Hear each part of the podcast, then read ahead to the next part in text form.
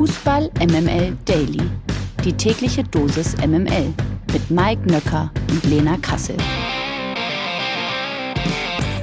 Guten Morgen, es ist Mittwoch, der 20.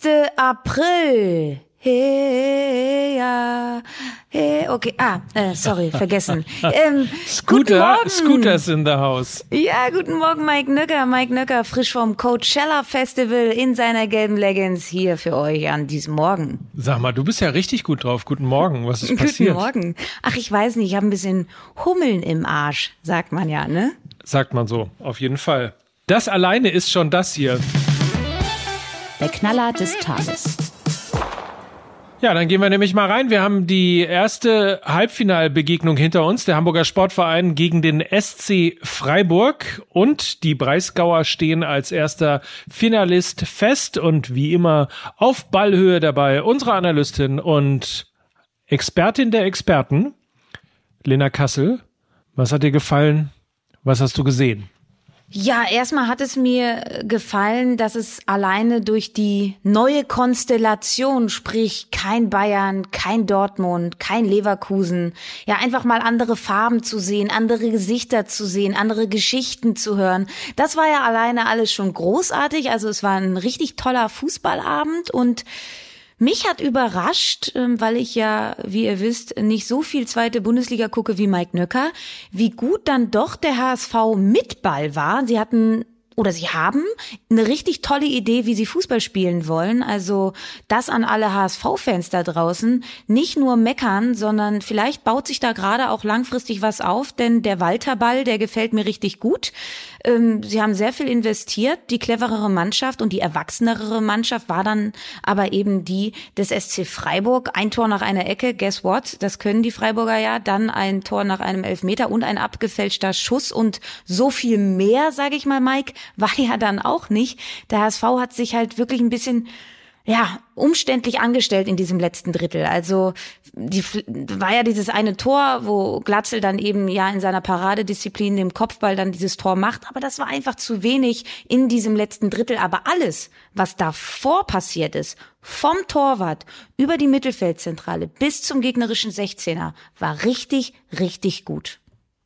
Das Spiel fing für den HSV einfach äh, ganz übel an. Also das ja. ist, glaube ich, das, was ähm, ja auch hinterher erzählt wurde, wo gehadert wurde. Äh, es stand halt eben schon kaum war angepfiffen 2 zu 0 für den SC Freiburg und äh, da muss natürlich erstmal nochmal ordentlich durchpusten. Ich habe das Spiel am neuen Pferdemarkt geguckt bei Damario und da war man so drauf, dass man irgendwann äh, kurz mal zu Inter Mailand gegen AC Mailand, dem Halbfinale in Italien schalten musste, weil man irgendwie dachte, so die Luft ist jetzt aber tatsächlich raus. War sie auch mehr oder weniger, aber du hast völlig recht. So richtig viele Chancen hat sich der SC Freiburg danach nicht rausgespielt. Sie hätten den ein oder anderen Konter etwas genauer, etwas präziser spielen können. Dann wäre es sicherlich nochmal gefährlich gewesen. Und hinten raus hat sich ähm, der Hamburger Sportverein wirklich erhobenen Hauptes aus diesem Pokal-Halbfinale verabschiedet. Da war Leidenschaft drin, da war Kampf drin, da war Wille drin, unbedingt noch diesen Anschlusstreffer zu machen, der dann ja auch von Glatzel zwei Minuten vor Ende der regulären Spielzeit Halbzeit gefallen ist. Also insofern hat sich wie man so schön sagt, der Hamburger Sportverein gestern Abend vor ausverkauftem Haus teuer verkauft und wer weiß, wenn dieser Anschlusstreffer früher gefallen wäre, wenn es den Elfmeter nicht gegeben hat, der übrigens natürlich berechtigt gewesen ist, aber trotzdem, wenn es ein bisschen außerhalb gewesen wäre äh, und dann hast du 55.000 Fans im Nacken, wer weiß, wie dieses Spiel ausgegangen wäre. Fakt ist, dass der SC Freiburg und das war mir auch gar nicht so klar, das erste Mal ja in ihrer Vereinsgeschichte im DFB-Pokalfinale steht. Das also auch eine richtig, richtig tolle Geschichte. Und Mike, stell dir vor, und da kommen wir dann eben auch zur zweiten Halbfinalpartie. Heute Abend, ja, trifft RB Leipzig im zweiten Pokalhalbfinale auf Union Berlin.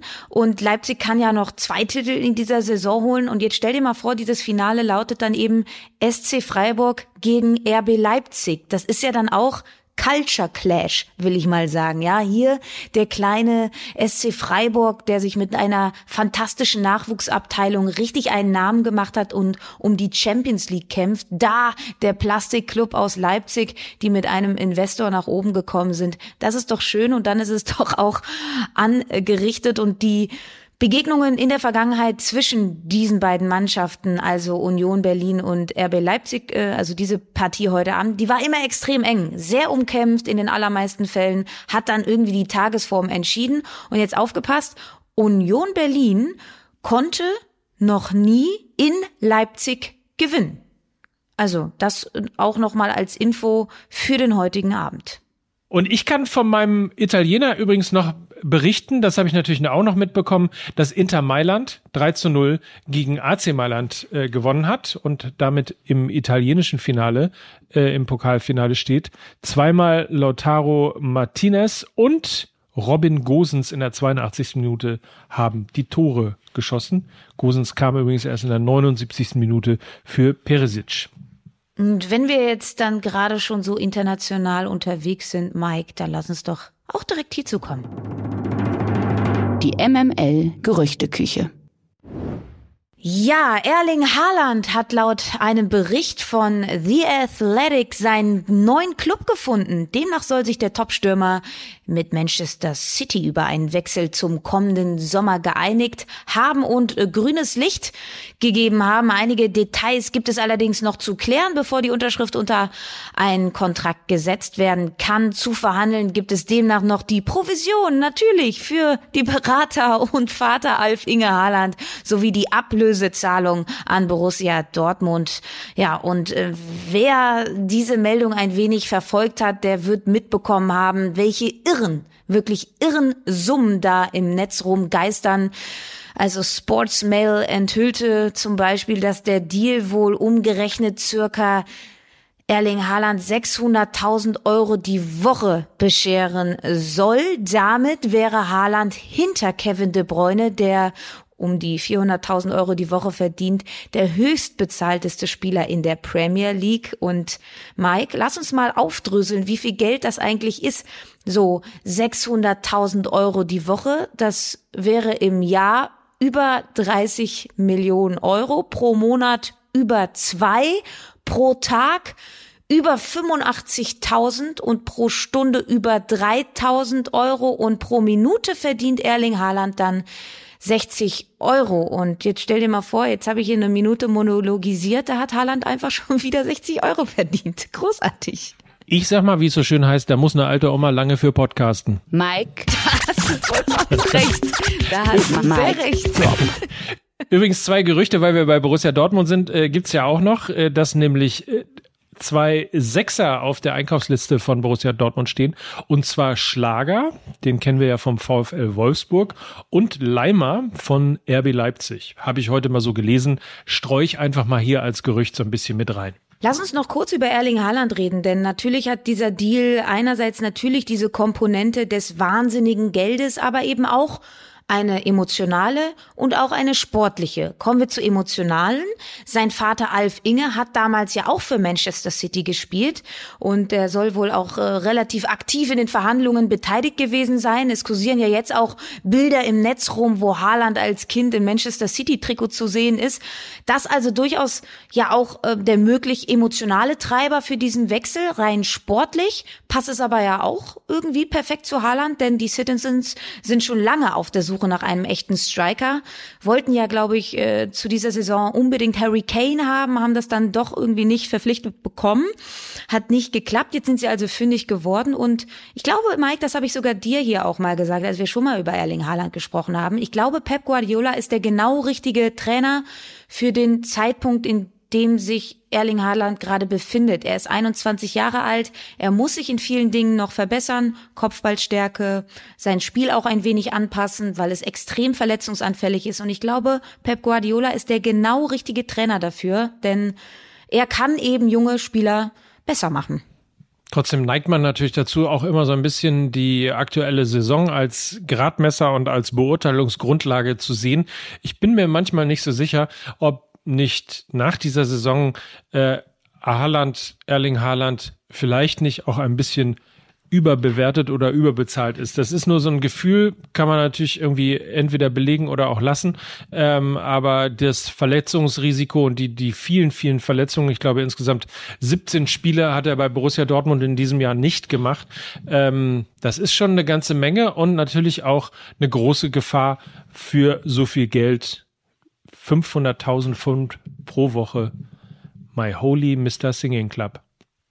Und äh, dann äh, noch ein anderes Gerücht, was uns zugeflogen ist. Philipp Kostic, ja, steht offenbar vor dem Absprung bei Eintracht Frankfurt. Wie Sky berichtet, interessiert sich Inter Mailand für den 29-Jährigen. Demnach sollen mit dem italienischen Topclub bereits intensive Gespräche geführt werden. Im Raum steht auch da eine Ablöse von 14 Millionen Euro plus 4 Millionen Euro Bonuszahlungen und ein offizielles Angebot von Inter an Frankfurt gäbe es aber noch nicht. Kostic hat ja eigentlich noch einen Vertrag bis 2023 in Frankfurt, würde in Mailand einen Vierjahresvertrag wohl erhalten mit einem Nettogehalt? Doch, von fünf Millionen Euro pro Jahr. Und mich hat das ein bisschen gewundert, dass Inter Mailand an ihn interessiert ist, denn du hast es gerade eben schon angesprochen, Mike, da hat ja ein gewisser Robin Gosens dann eben gestern Abend getroffen und er ist ja auch ein ähnlicher Spielertyp wie Philipp Kostic auf eben dieser linken Seite.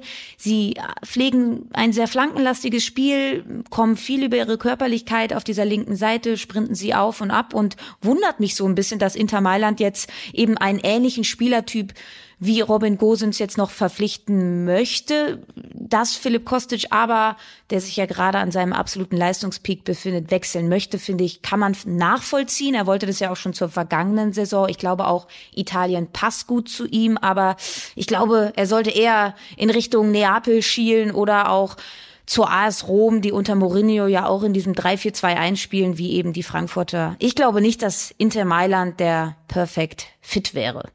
Who knows? Wir werden es sehen. Perisic ist natürlich auch auf der linken Position. Der ist äh, schon 33 Jahre alt, schon sage ich, Jetzt, äh, etwas älterer, aber nichtsdestotrotz, also ähm, möglicherweise eben dann auch ähm, sowohl das Backup als auch ähm, vielleicht ja der Versuch auch eben Druck darauf zu machen. Also, was soll's? Wir, wir werden es eh wissen, wenn dann das Transferfenster äh, irgendwann schließt, dann wissen wir, ob er wechselt oder nicht. So oder so dachten wir uns wir versorgen euch mal mit den neuesten Gerüchten. Die Ohrfeige. Und die kassierte heute Bayerns Sportvorstand Hassan Salihamidzic von Rekordnationalspieler Lothar Matthäus. In seiner Sky-Kolumne schloss Matthäus nicht aus, dass Salihamidzic den Club verlassen muss. Matthäus mutmaßte, es könnte durchaus sein, dass nach dieser unbefriedigenden Saison Personalien auf der Chefetage diskutiert werden. So ist nun mal das Geschäft, sagt Matthäus und verweist auf die jüngere Vergangenheit an der Sebener Straße. 2012 musste nach drei zweiten Plätzen und dem bitteren Finale der Horm der Sportdirektor Christian Nerlinger, like wer ihn noch kennt, ebenfalls seinen Platz räumen. Dieser sei damals das Bauernopfer gewesen und Zitat, so ähnlich könnte es dieses Mal auch laufen. Tja. Hm. Ja. Also hm. man muss dazu sagen, Lothar Matthäus hat da in diesem Zitat oder in diesem Statement auch noch gesagt, dass ja er natürlich ähm, Anerkennung hat gegenüber Brazzos Leistung, hat ja auch sechs Titel gewonnen und so weiter und so fort. Das, was man dann halt sagt, um so eine Meldung da noch ein wenig aufzuweichen. Und trotzdem ist da ja ein Stückchen Wahrheit dran, denn dieser durchwachsene Erfolg in dieser Saison liegt eben auch an der Kaderzusammenstellung. Die haben ja übrigens sehr, sehr viele auch schon zu Beginn dieser Saison kritisiert kritisiert, es sei nicht genügend qualitative Breite im Kader, keinen richtigen Abwehrchef gäbe es und so weiter und so fort. Und sie sind eben ein Stück weit auch bestätigt worden. Und gemessen an den anderen Managern auf internationalem Topniveau sind die Deals, die bisher Brazzo gemacht hat, ja auch überwiegend eher Flops gewesen. Also Philippe Coutinho, Bunassar, Marc Rocker, Cuisance, Richard, Sabitzer und Co. Sucht euch einen aus. Die einzigen für mich persönlich wirklichen drei guten Königstransfers, die er getätigt ha hat, waren Leon Goretzka, Alfonso Davis und Leroy Sané. Das war's dann aber ja auch schon. Und er ist ja aber auch schon fünf Jahre da, hat ja 2017 das Amt von Matthias Sammer übernommen und ich finde die Ausbeute dann schon auch ein bisschen dünn. Darüber hinaus, was mich viel, viel, viel mehr an ihm stört, ist sein mediales Auftreten. Ich finde ihn wirklich sehr, sehr unsicher. Ich finde ihn unsouverän. Ich finde ihn rhetorisch auch einfach nicht gut. Dann gab es ja noch dieses Hickhack mit Hansi Flick. Die waren sich ja auch überhaupt nicht grün. Und ich finde, unterm Strich gibt er einfach in der Außendarstellung, das kann gerne intern anders sein, aber das, was eben bei uns ankommt, gibt er eine eher unglückliche Figur ab. Lukas Vogelsang hat in der neuen Folge von Fußball MML ein Fännchen im Wind eine ganz interessante Geschichte erzählt, was den Kader von Bayern München angeht und hat das Champions League Finale zwischen ähm, PSG und dem FC Bayern 2020 herangezogen. Damals ja dieses Turnier in Lissabon. Und nur wenn man sich die Reservebank, also die Auswechselspieler mal anhört, dann weiß man, dass das ein ganz anderer Kader war als das, was der FC Bayern aktuell zur Verfügung hatte und hat.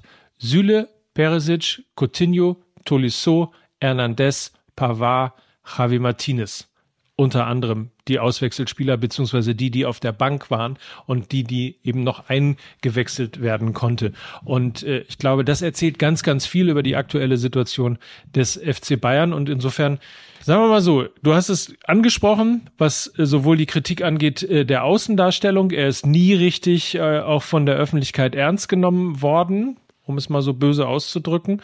Ähm, er hat nie richtig so die Lobby gehabt, außer die eben von Uli Hoeneß. Insofern kann ich mir durchaus vorstellen, dass das, was Lothar Matthäus äh, da geschrieben hat bei Sky, dass da durchaus das ein oder andere dran ist. In jedem Fall lässt aber auch die Außendarstellung und die nicht komplett vorhandene Rückendeckung ihm gegenüber eben genau Raum für eine solche Kolumne wie die von Lothar Matthäus jetzt. Jetzt haben wir gerade eine fette Ohrfeige verteilt, äh, Mike. Jetzt verteilen wir aber erstmal ordentlich Gänsehaut. Gewinner des Tages. Ja, Gänsehaut in der Tat in Liverpool in den äh, Farben getrennt, in der Sache vereint. Das ist ja etwas, was relativ oft äh, ja immer mal wieder zu besonderen Momenten gesagt wird. Und diesen besonderen Moment, den gab es in der siebten Minute des Spiels Liverpool gegen Manchester United. Da erhob sich nämlich unter You Never Walk Alone Gesängen das Stadion für Cristiano Ronaldo, der ja zusammen mit äh, seiner Freundin am Wochenende einen Schicksalsschlag hinnehmen musste und eben seine Freundin war schwanger mit Zwillingen äh, und äh, der, der Junge, also eines äh, der beiden Kinder, hat es nicht geschafft, ist bei der Geburt äh, leider gestorben. Und die Premier League ist ja nicht nur in sozialen Medien ähm, zusammengestanden, hat viele, viele Posts und viele, viele ähm, ja auch Beileidsbekundungen in Richtung Cristiano Ronaldo gegeben, sondern es gab halt eben auch diesen unfassbar Gänsehautmoment gestern beim Spiel. Do not underestimate the uh, relevance of what you hear now because this is humanity at its best. This is a Liverpool crowd stopping to applaud out of sympathy for a Manchester United superstar.